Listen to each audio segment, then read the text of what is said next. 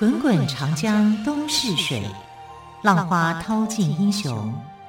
是非成败转头空。古今多少事，都付笑谈中。陪你说历史，汪培制作主持。欢迎朋友们收听今天的《陪你说历史》节目，我是汪培。同样在今天的节目当中，我们要说一些丰富的历史故事。今天我们要来讲谁呢？我们来聊一聊我们小时候都听过的一个司马光打破水缸的机智故事，所以主角就是司马光喽。好，司马光是中国著名的历史学家，宋神宗时期最为有名望的大臣，也是王安石变法的坚决反对者。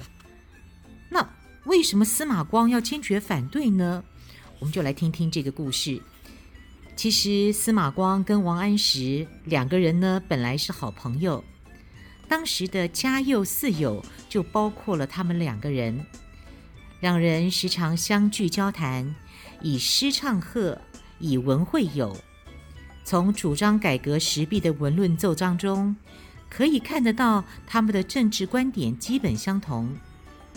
当宋神宗准备重用王安石，推行新法时，司马光还对王安石抱有好感，常常在别人攻击王安石的时候替他说话。可是，为什么后来司马光会激烈反对王安石变法呢？甚至还被看作是反对派的领袖呢？最主要的原因是，司马光认为王安石制定的新法于民不利，准备变法时，王安石把促进生产列为头等大事，但开始变法后，王安石最关心的问题却是如何解决国家财政困难。国库空虚、入不敷出，是宋神宗即位后面临的最大问题。神宗曾向王安石、司马光等人询问对策。司马光认为，首先应该节省朝廷开支，比如皇亲大臣的大量祀物可以省下来。王安石不同意，他认为节省开支不能解决根本的问题，必须要想方设法增进朝廷的收入，而要增加朝廷收入，就必然要增加对地主、农民。商人以及手工业者的税收，司马光强烈反对。他说：“天下财物是有限的，不在百姓手中，就在政府手中。如果增加税收，就是侵夺百姓财富，势必造成民穷国富。”不过，王安石没有听进司马光的意见。在变法的过程中，透过了各项措施来增加税收，果然解决了财政困难，但也加重了百姓的负担。司马光反对变法，是从爱民的立场出发，反对的其实是新法中的苛民伤民的做法。他认为王安石犯了急躁冒进的毛病，他主张治理天下。就好比对待房子，坏了就要加以整修，不是严重损坏的就不用，推倒重来。另外，他认为王安石在用人方面也有不当之处。司马光把这些意见写成了三封长长的信，交给王安石，可是王安石都没有采纳。从此，两人之间的心结就越来越深。两个人从莫逆之交变成了互相攻击、老死不相往来的政敌。司马光责备王安石侵犯其他官员的职权，惹是生非，搜刮财富，还拒不接受别人的批评意见。王安石反驳说：“我受皇上的命令。”改革法治，怎能说是侵犯别人的职权？为国家办事，怎能说我惹是生非？为天下理财，怎能说是搜刮财富？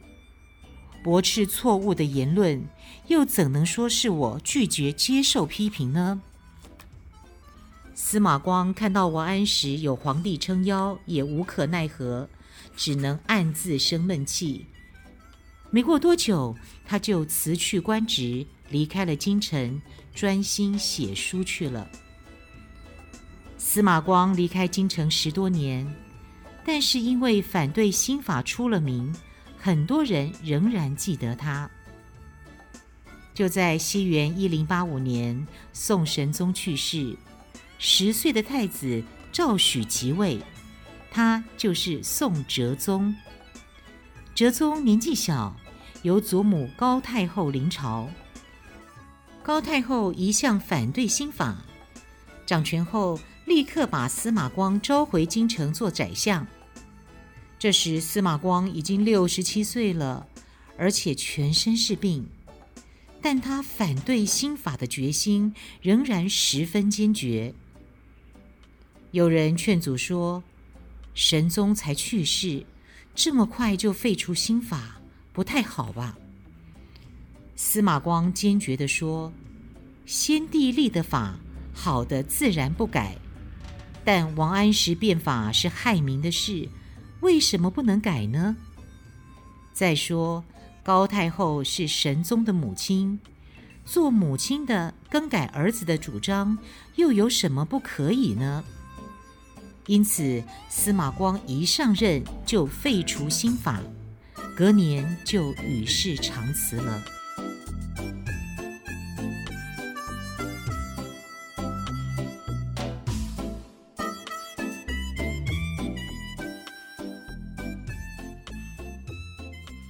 接着，我们来说女真族的故事。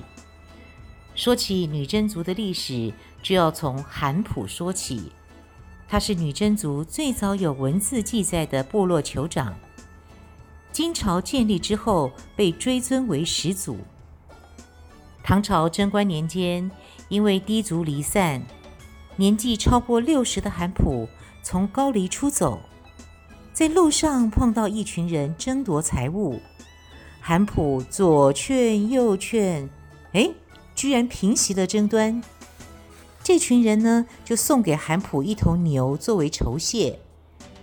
听说韩普无家可归，就把他带回自己的部落。这个部落就是女真族的完颜部。韩普用牛作为聘礼，娶了完颜部的一个姑娘，生下了两男一女。从此成了女真族人。女真族日益发展壮大，单是生活在松花江流域的就有七十二个部落，超过十万户。女真族的势力强大，引起了辽国的不安。为了削弱女真族的势力，辽太祖耶律阿保机实行了分而治之的政策。他把女真的数千户大族人家迁到辽阳以南，编入辽国户籍，让他们逐渐接受契丹族的同化。这些迁走的女真部落称为熟女真，熟呢就是成熟的熟哦。而没有迁走的女真部落分散在松花江以北、宁江以东。维持着本族的习俗和制度，称为生女真。生就是人生的生哦，生女真。后来统一其他部落，建立金政权的完颜部，就是生女真的一支。辽国的生女真并没有自己的文字，通常是用结绳、科木之类原始的方法记事。他们不懂汉文，也不懂契丹文。只能凭世代相传的经验来辨识四季和计算时间。青草一次是一年，人就增长了一岁。申女真依山而居，住的是木板屋，大门一律向东，家家户户烧火坑，用火取暖、抗寒、除湿。由于久居深山，四周林木茂密。他们盛行使用木器、碟、盆之类的生活用具几乎都是用木头制作的。女真人喜欢喝酒，爱吃肉菜粥糜，这是用鲜肉和野菜捣成的肉馅泥。他们还用芍药花的嫩芽做成鲜脆的佳肴。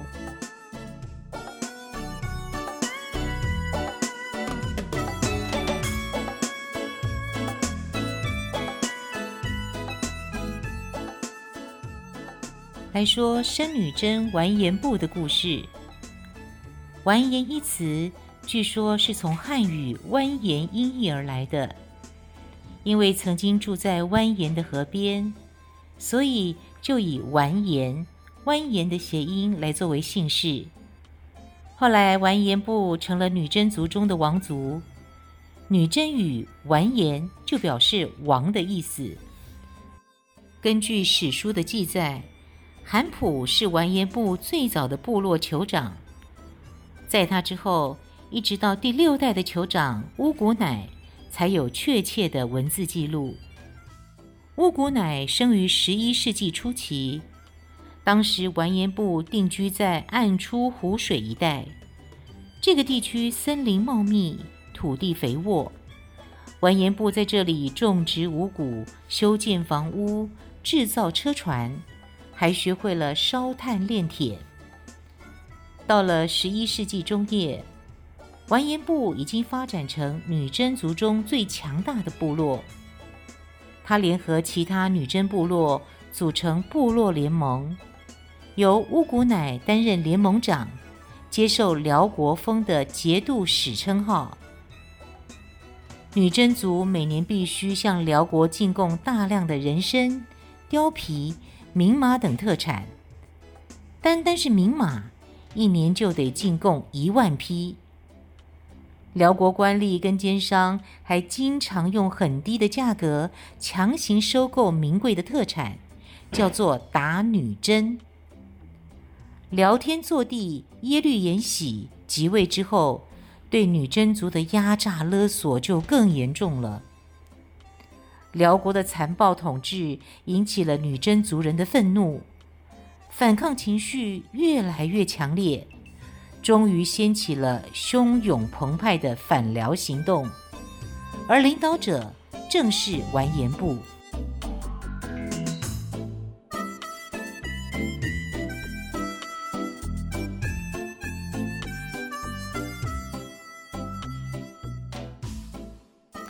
好啦，接着我们就来说完颜阿骨打的故事喽。西元一一一二年的春天，辽天祚帝来到了东北春州，也就是在今天的吉林省巡游。他兴致勃勃地在混同江，也就是现在的松花江上捕鱼，并且命令各部落酋长到春州来朝见他。按照当地的风俗。每年春季最早捉到的鱼要来祭拜祖先，而且要大摆酒宴庆祝，叫做头鱼宴。要讲清楚哦，不是彭于晏哦。头就是头顶的头，鱼呢就是鱼类的鱼，宴就是宴会的宴哦。头鱼宴，聊天坐地在春州的头鱼宴会上喝了很多酒，越喝越高兴，要求酋长们跳舞助兴。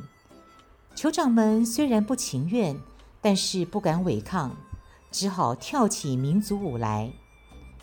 其中有个年轻人神情冷漠，两眼瞪着天祚帝，坐着不动。他是女真族完颜部酋长乌雅术的儿子，叫做阿古打。辽天坐地看见阿古打居然敢违抗他的命令，非常的生气。但是当天没有发作。宴席结束后，天祚帝就对大臣萧凤仙说：“这个阿骨打这个小子这么嚣张，不如趁早杀了他，以免留下后患。”萧凤仙怕杀了阿骨打会引起其他酋长的不满，就要求天祚帝不要跟阿骨打计较。于是天祚帝就不再追究这件事了。不久，阿骨打的父亲乌雅术去世，阿骨打继任完颜部首领。他建筑城堡，铸造武器，训练兵马，逐步统一了女真各部落。终于有一天，阿骨打决定先发制人，他召集了骑兵两千五百人，亲自率军袭击辽国。辽军毫无准备，被打得落花流水。辽天祚帝紧急派大军镇压，结果又被阿骨打给打败了。在西元一一一五年，阿骨打在会宁，也就是现在的黑龙江阿城南称帝，国号大金，史称金太祖。金太祖即位后，出兵攻打辽国的东北重镇。黄龙府，也就是现在的吉林农安县。辽天祚帝派了二十多万人来防守，结果惨败。天祚帝想要跟金讲和，可是金太祖阿骨打不答应，他一定要天祚帝投降。天祚帝恼羞成怒，组织了七十万的兵力，亲自率兵出征。金太祖得到情报后，要将士在黄龙府挖掘壕沟，筑好营垒，准备抵抗。未料这个时候辽国发生了内乱，天祚帝只好下令撤兵回国平定叛乱。金太祖这个时候就乘胜追击，几十万的辽军一下子就垮了。天祚帝夜以继日逃了几百公里，才保住了性命。这个时候，宋哲宗已经去世，因为他没有儿子，就由他的弟弟赵佶来继承王位，也就是我们大家都知道的宋徽宗。有人向宋徽宗提议说，辽国快要灭亡了，现在正是收复燕云失地的大好时机。于是，宋徽宗派使者去见金太祖，表示愿意联合攻打辽国。双方约定，灭辽以后，北宋收回燕云十六州，并把每年送给辽国的银券转送给金朝。北宋指派童贯带领十五万大军攻打燕京，也就是现在的北京。哪里知道？一连打了两个败仗，不但没有收复燕京，而且还损兵折将，粮草、武器全都没了。为了逃避责任，童贯暗地里请金军帮忙。金军一举攻下燕京，却不肯还给北宋，直到童贯承诺。每年把燕京的租税一百万贯钱献给金朝，才把燕京赎了回来。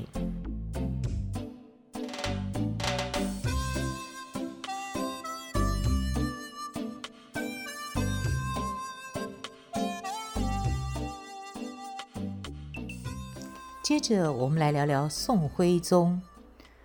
宋徽宗有一个心腹宦官叫童贯。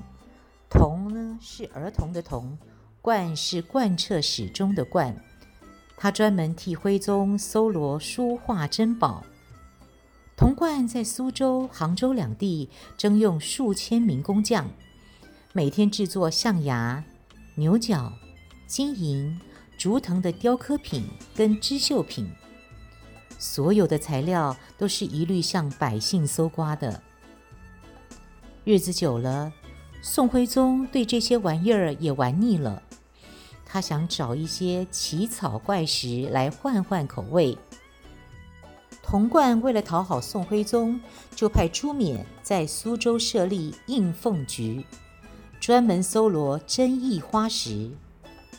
朱冕手下有一批官差，只要一听说哪家有别致的石头或稀罕的花木，就闯进去。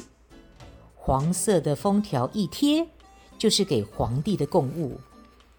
更可恶的是，百姓必须小心保管这些贡物，如果有半点的损毁，就要顶上大不敬的罪名，轻的罚款，重的抓进监牢。有的花木长得高大，搬运起来不方便，官差就把这户人家的房子拆掉，围墙推倒。官差还常常趁机敲诈勒索，害得许多人倾家荡产，有的还被迫卖儿卖女。朱冕把搜刮来的大批花石，用船只运送到东京，也就是现在的河南开封。船只不够，就拦截粮船跟商船，倒掉船上的货物，改装花石。每十船组成一缸，称为花石缸。花石缸到了京城，宋徽宗一见，非常的高兴。就帮朱冕升官，朱冕的官越做越大，连达官贵人也不敢得罪他。花石纲把江南地区闹得昏天黑地，民怨沸腾。出产花石越多的地方，百姓受害就会越严重。睦州清溪，也就是在现在的浙江淳安一带，是花石纲的主要来源地。百姓常常被搜刮，苦不堪言。当地有个人叫做方腊，腊月的腊哦，家里有个妻园，平时靠园子里的出产，日子勉强过得去。但是自从有了花石纲，方腊家屡次遭到抢劫，根本撑不下去。方腊恨透了官府差役。看到当地百姓也因为花石纲而吃尽了苦头，就决心把大家组织起来造反。方腊信奉摩尼教，摩尼教在唐代传入中国，成为民间的一种秘密宗教。因为摩尼教宣扬透过斗争，光明必能战胜黑暗，所以中国又叫做明教。诶。明教的教主不是张无忌吗？好，开开玩笑了哦。好，摩尼教主张人人平等，同教的人都称为一家，提倡积聚财富，帮助贫穷的教友，因此得到了贫苦的农民的拥护。方腊自封为摩尼教教主，吸收了大批教徒，成为起义军的基础力量。西元一一二零年十一月的一个晚上，方腊召集了一百多名的教友在七园聚会。他激动地说：“我们百姓一年到头辛苦劳作，好不容易得到一点点的素帛，却被皇帝跟官老爷拿去挥霍掉。而且他们只要稍不如意，就鞭打我们。”甚至随便处死我们，我们还要再忍受这种待遇吗？大家齐声回答说：“不要。”方腊接着说：“现在赋税劳役这么重，皇帝、官老爷还要敲诈勒索我们，他们不止自己挥霍，每年还要送给敌国银绢几百万，这些。”都是我们老百姓的血汗呢。我们一天到头辛辛苦苦，结果全家老小还得受冻挨饿。你们说该怎么办呢？大伙儿激愤地说：“听您的命令。”好，这就是著名的七元誓师。方腊领导的农民抗争由此爆发。不久，起义军建立了政权。方腊担任统帅，自称圣公，历年号为永乐。起义军头扎各式头巾作为标志。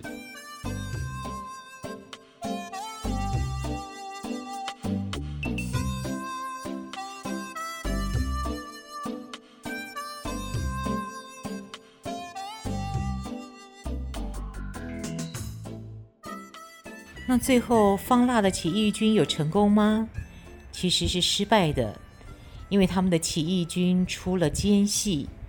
这个奸细引导官军到达邦元洞，也就是方腊他们藏身的地方。方腊毫无防备，结果被俘虏，押解到东京，惨遭杀害。好啦，今天的故事说完喽，非常感谢朋友们的收听。更多精彩的历史故事，就欢迎朋友们明天继续收听喽。我是汪培，明天见，拜拜。